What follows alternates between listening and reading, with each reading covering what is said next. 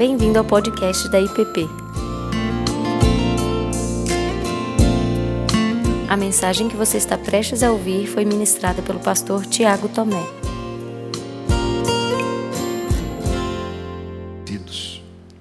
Um, porém, chamado Cleopas, respondeu dizendo: És o único, porventura, que, tendo estado em Jerusalém, ignoras as ocorrências desses últimos dias?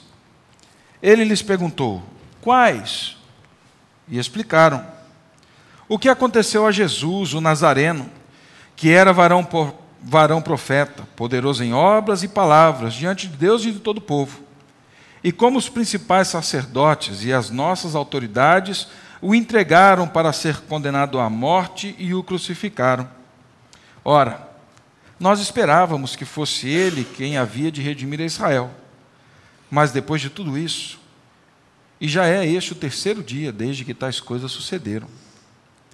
É verdade também que algumas mulheres daqui conosco estavam, nos surpreenderam, tendo ido de madrugada ao túmulo, e não achando o corpo de Jesus, voltaram dizendo, tendo tido uma visão de anjos, os quais afirmaram que ele vive.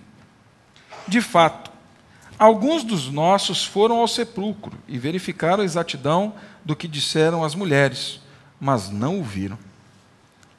Então Jesus lhe disse: Honestos e tardos de coração para crer tudo o que os profetas disseram. Honestos e tardos de coração para crer tudo o que os profetas disseram. Porventura não convinha que o Cristo padecesse e entrasse em sua glória? E começando por Moisés, discorrendo por todos os profetas, expunha-lhes o que a seu respeito constava em todas as Escrituras quando se aproximaram da aldeia para onde iam, fez ele menção de passar adiante. Mas eles o constrangeram, dizendo: Fica conosco, porque é tarde e o dia já declina. E entrou para ficar com eles. E aconteceu que, quando estavam à mesa, tomando ele o pão, o abençoou e, tendo partido, lhes deu. Então se lhes abriram os olhos e o reconheceram, mas ele desapareceu da presença deles e disseram um ao outro: Porventura, não nos ardia o coração quando ele, pelo caminho, nos falava, quando nos expunha as Escrituras? Porventura, não nos ardia o coração quando ele, pelo caminho, nos falava, quando nos expunha as Escrituras? E na mesma hora, levantando-se, voltaram para Jerusalém, onde acharam reunidos os onze e os outros com eles, os quais diziam: o Senhor ressuscitou e já apareceu a Simão. Então os dois contaram o que lhes acontecera no caminho e como fora por eles reconhecido no partir do pão.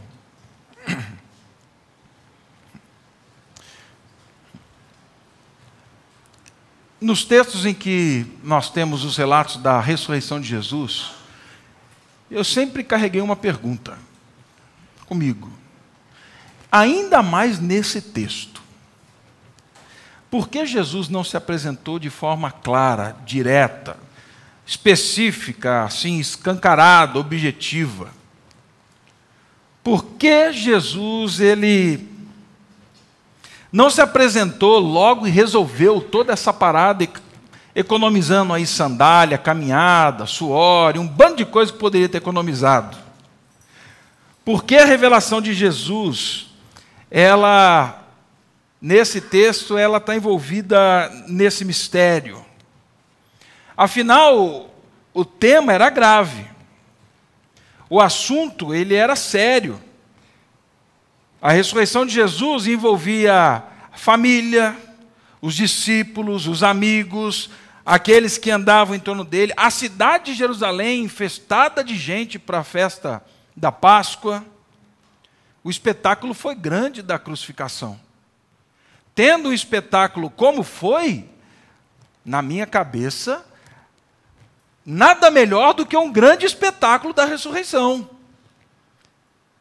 E se ele economizasse esse tempo de um dia com os discípulos, quase um dia, simplesmente aparecendo, se manifestando, falando quem ele era, desaparecendo, ele poderia ter feito isso com muito mais gente. Estou falando da minha cabeça, tá, gente?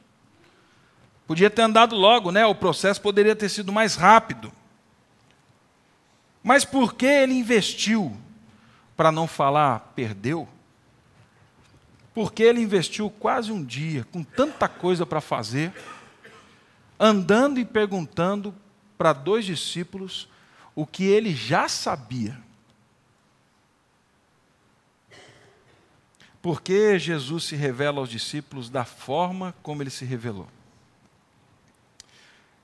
Eu creio que a resposta a essas perguntas, que têm a mesma natureza, elas, elas não são respostas simples a uma especulação. Eu acho que as respostas elas não são vazias, não. E eu creio que a resposta a essas perguntas, elas têm uma relação profunda e direta com a nossa fé. Elas têm uma relação com o renascer da nossa esperança hoje a forma como Jesus se revela tem algo a nos dizer. O porquê ele não se revela, mostrando aqui, está aqui as mãos, onde foram colocados os cravos, mas na conversa e expondo a palavra, tem muito a nos dizer hoje e tem muito sobre o renascer da nossa esperança.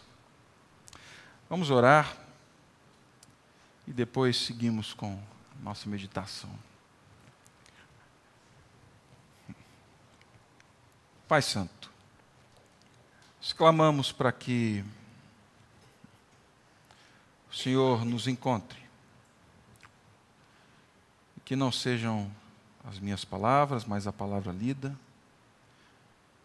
que seja o Teu Espírito Santo a nos conduzir na meditação da Tua palavra e que por meio dela a esperança em nosso coração renasça. Que dessa forma sejamos tomados de júbilo, de alegria, porque o Senhor ressuscitou. No nome de Cristo. Amém. Meus irmãos, depois da aproximação daquele desconhecido, então, e o texto nós já estamos nele há dois domingos, o terceiro agora, é, depois da aproximação daquele desconhecido aos discípulos de Emaús, tem início uma conversa. Né? E nós, hoje, olhando para o texto, sabemos que talvez essa conversa não faz muito sentido.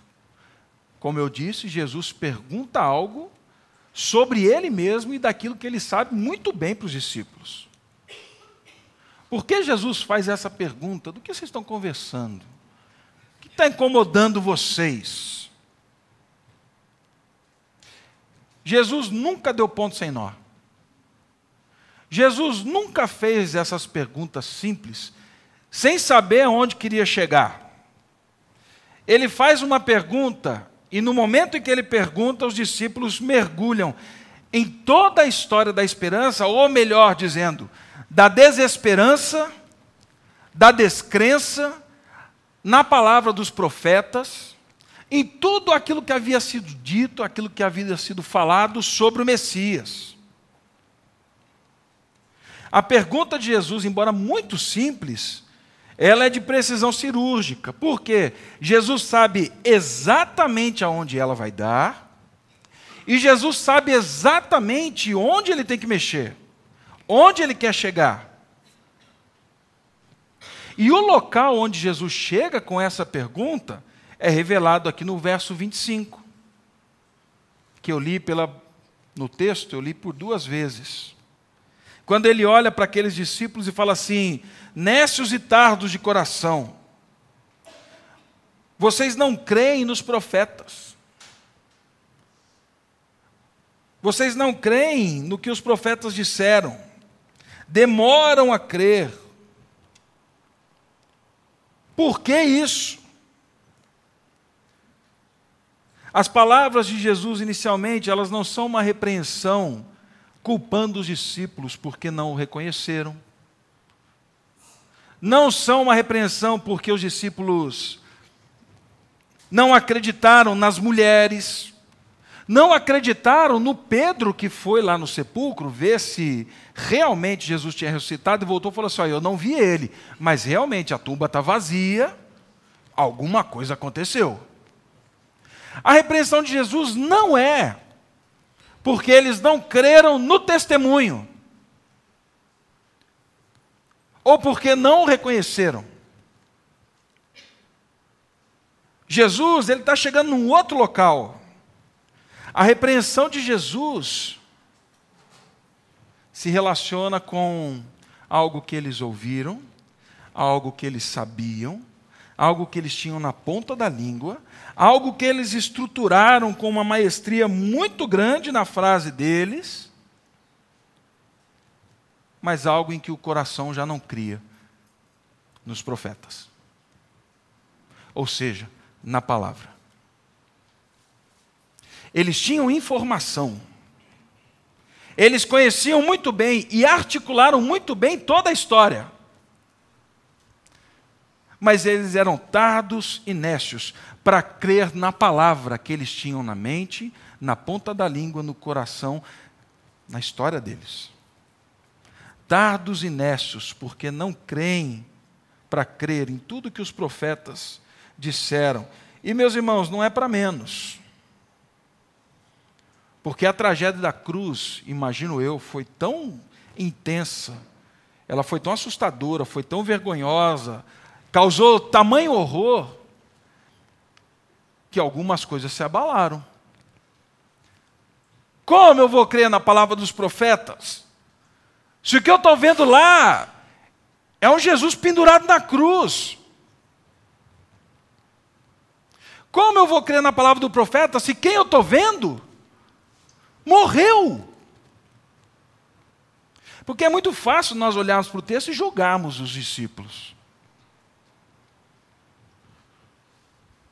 Mas não dá para fazer isso. E por que não dá? Porque quantas e quantas vezes Quantas e quantas circunstâncias nos cercam, acometem a nossa vida, a nossa história, e em algum momento nós começamos a duvidar das palavras dos profetas, dos apóstolos, dos evangelhos, nós duvidamos da palavra de Deus.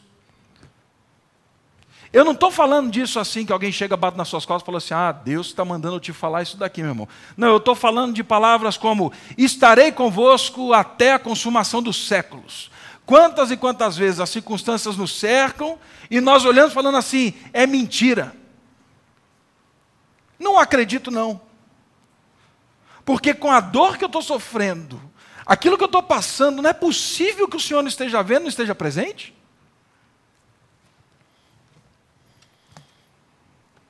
Será que Ele cuida de verdade?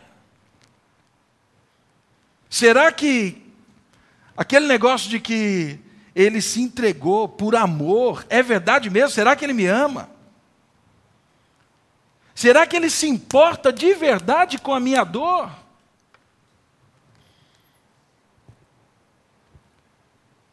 Alguns até perguntam diante das circunstâncias, mesmo sabendo, tendo na ponta da língua: será que ele é real?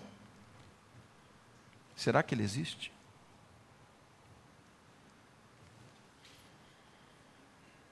Não são poucos de nós, e eu me coloco dentro desse nós,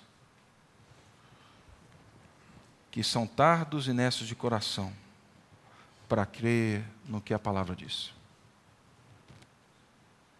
Não são poucas as circunstâncias que tentam, como eu disse na nossa primeira mensagem, exilar a nossa esperança, a nossa fé, exilar o nosso olhar para a palavra.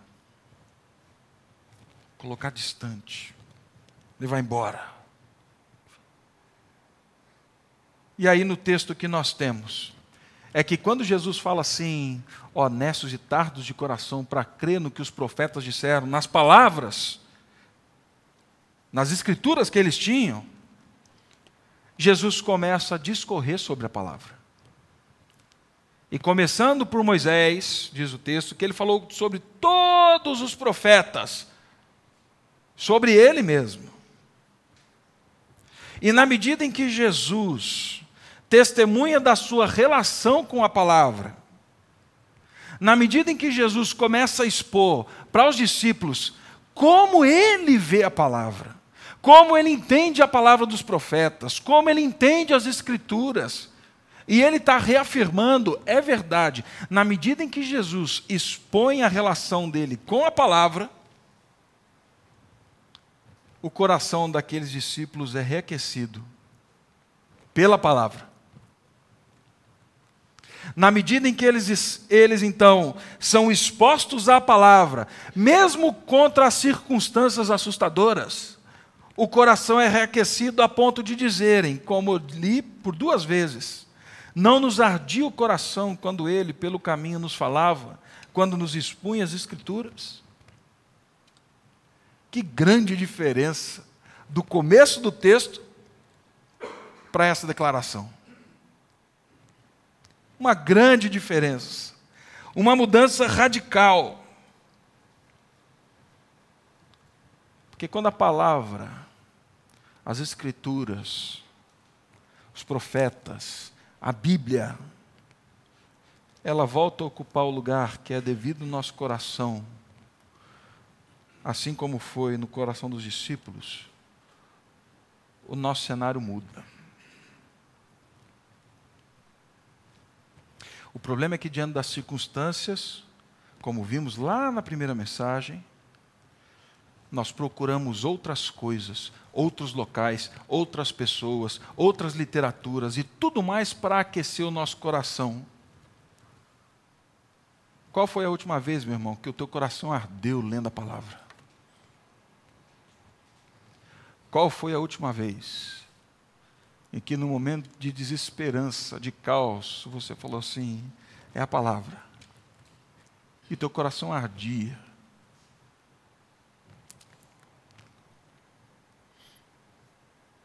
E o que mais me impressiona nesse texto, em todo o texto, é a forma como o Espírito Santo, de forma maestral, assim, ele inspirou Lucas a dar testemunho do renascimento da esperança pela palavra.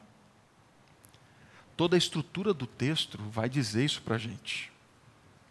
Ele contém uma simetria, uma simetria concêntrica muito grande não são só as palavras, mas a maneira como Lucas agora vai desenvolver.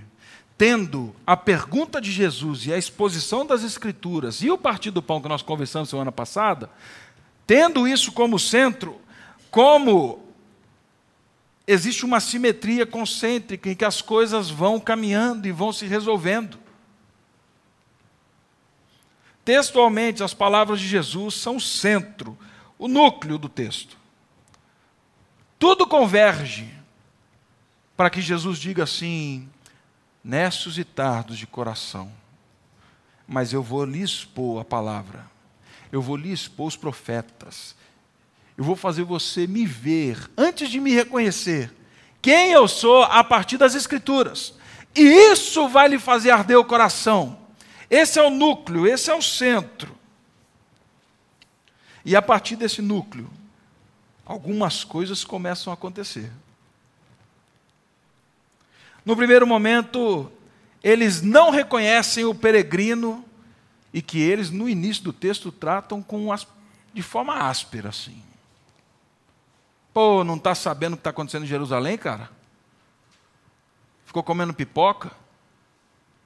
Não viu o que aconteceu? Depois do encontro com a palavra, depois de expostos à palavra e depois de terem recebido a palavra, eles não só mudam, como agora eles reconhecem plena e poderosamente a presença de Jesus. E não nos ardia o coração. Eu me lembro do testemunho de um amigo que iniciou a leitura do Novo Testamento no fim de tarde, numa cabana. Ele não conhecia Cristo. Ele amanheceu rendido ao Senhor Jesus, sem que ninguém estivesse ali.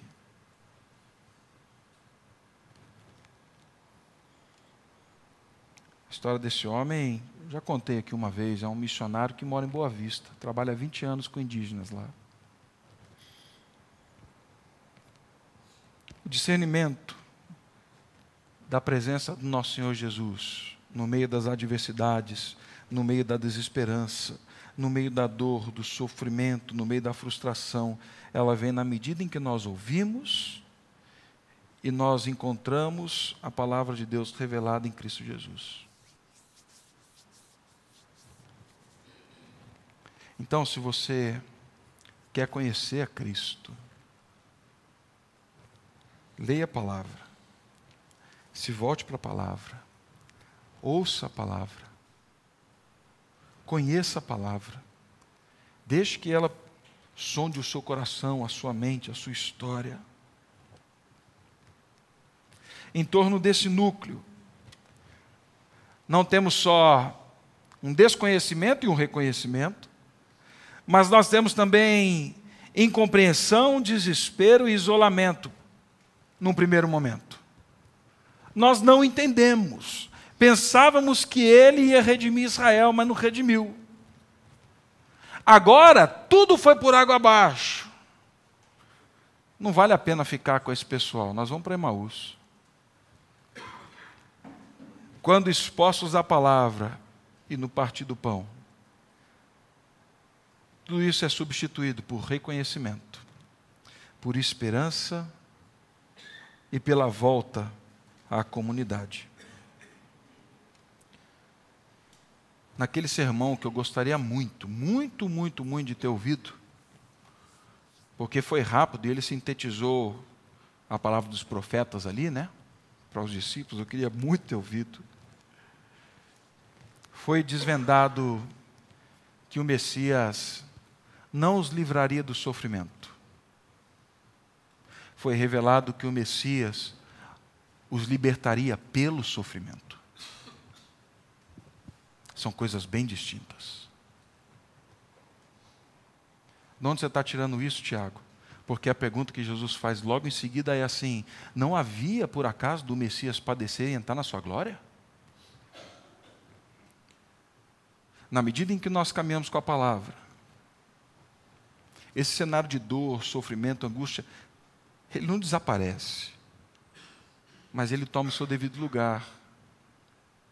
E nós vamos entender que Jesus, ele não só pode nos libertar de alguma situação de dor, mas a cruz veio para nos libertar pela sua dor, pelo seu sofrimento, pela sua paixão.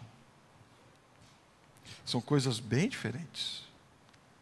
Expostos à palavra, eles têm esperança expostos à palavra, eles voltam à comunidade.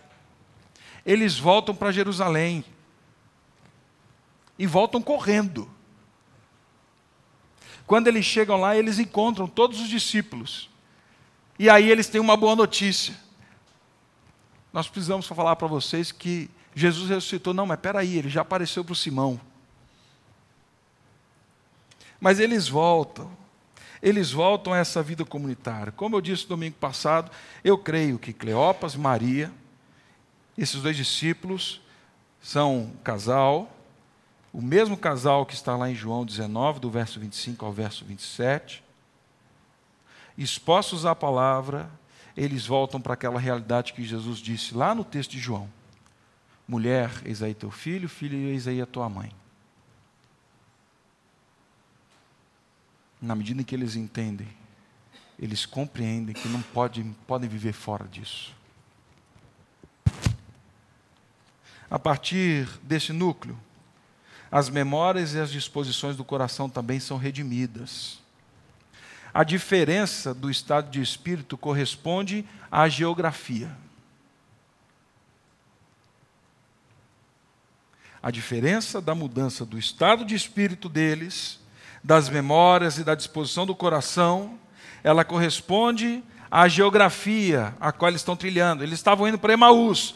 Agora não, eles voltam para Jerusalém. Eles estavam indo se esconder. Agora eles voltam com alegria para testemunhar. E dentre muitas simetrias que o texto tem, tem uma, e a última, que tem algo diferente. começo do texto, os discípulos estão caminhando sozinhos.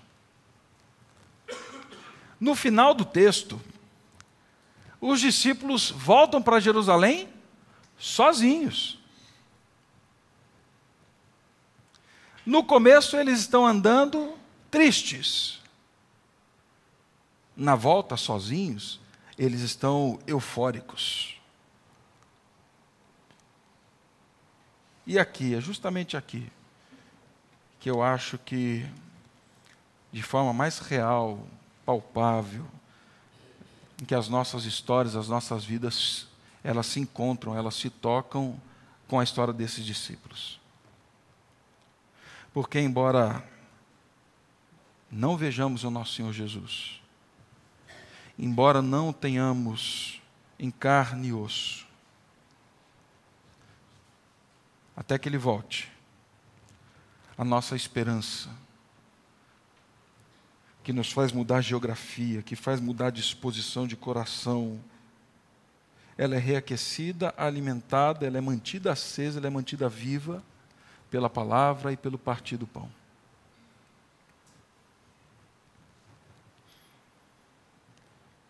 Eles entenderam que não estavam sós. Eles entenderam que a palavra dos profetas continuava viva. Eles entenderam que misteriosamente o Senhor Jesus se faz presente toda vez em que nós abrimos a palavra e nós meditamos na palavra. E nós permitimos que ela reaqueça o nosso coração. Ele se faz presente. É ela que nos mantém, que nos guia, é ela que nos alenta, é ela que nos conforta, é ela que nos traz esperança. É só ela que pode dar para mim e para você a certeza de que Jesus Cristo ressuscitou e vai voltar.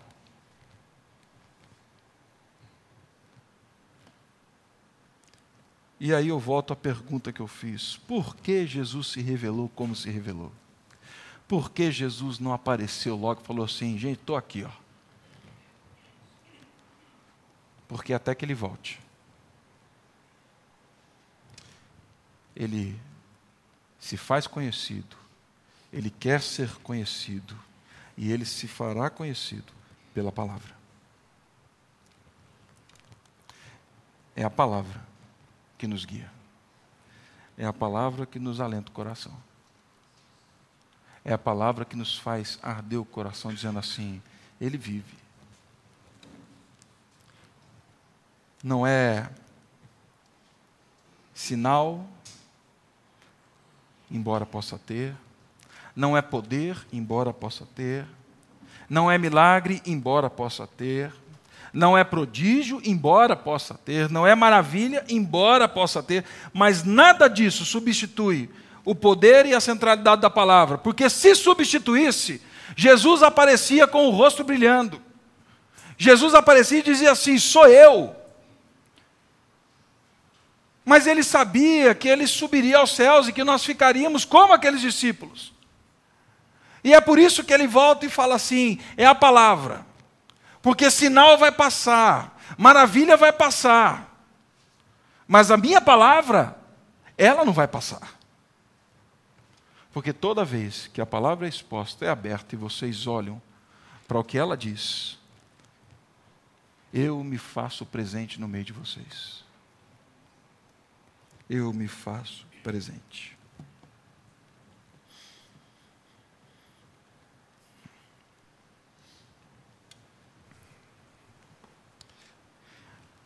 Então, meu irmão, você que é um discípulo do Senhor Jesus, já o conhece. Se algum momento da tua caminhada as coisas estão difíceis, frustração, cansaço, volte para a palavra. Se encontre com o nosso Senhor Jesus ouça a sua voz. Não sejamos nécios e tardos de coração, não crendo no que ele já nos disse e já nos falou. O nosso presente e o nosso futuro estão no passado, naquilo que ele já disse e que permanece para sempre. Para você que talvez não tem esse relacionamento com Jesus, fala assim, rapaz, do que esse camarada de camisa rosa está falando?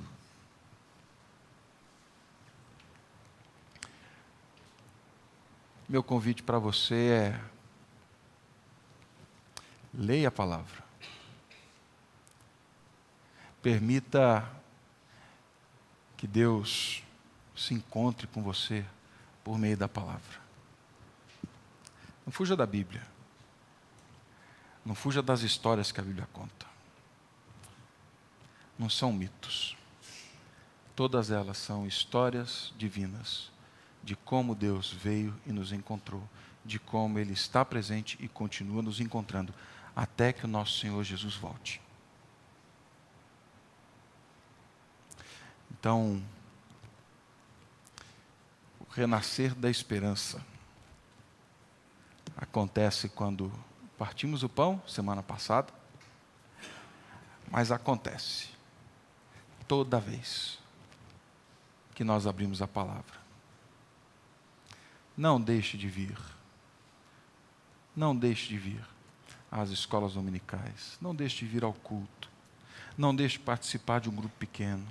Não deixe de participar, se você pode, de uma reunião no teu ambiente de trabalho, onde irmãos abrem a palavra. Ele vai se fazer conhecido, vai se revelar, na medida em que você caminhar e ouvi-lo. Vamos orar.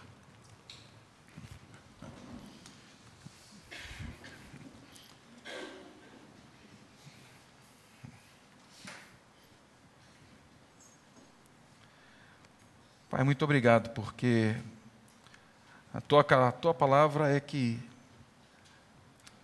recalibra os nossos corações, as nossas percepções sobre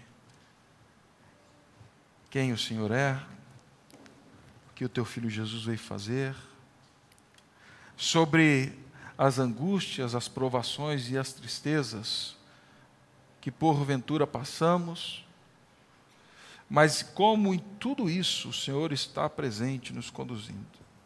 Muito obrigado porque a tua palavra também é ela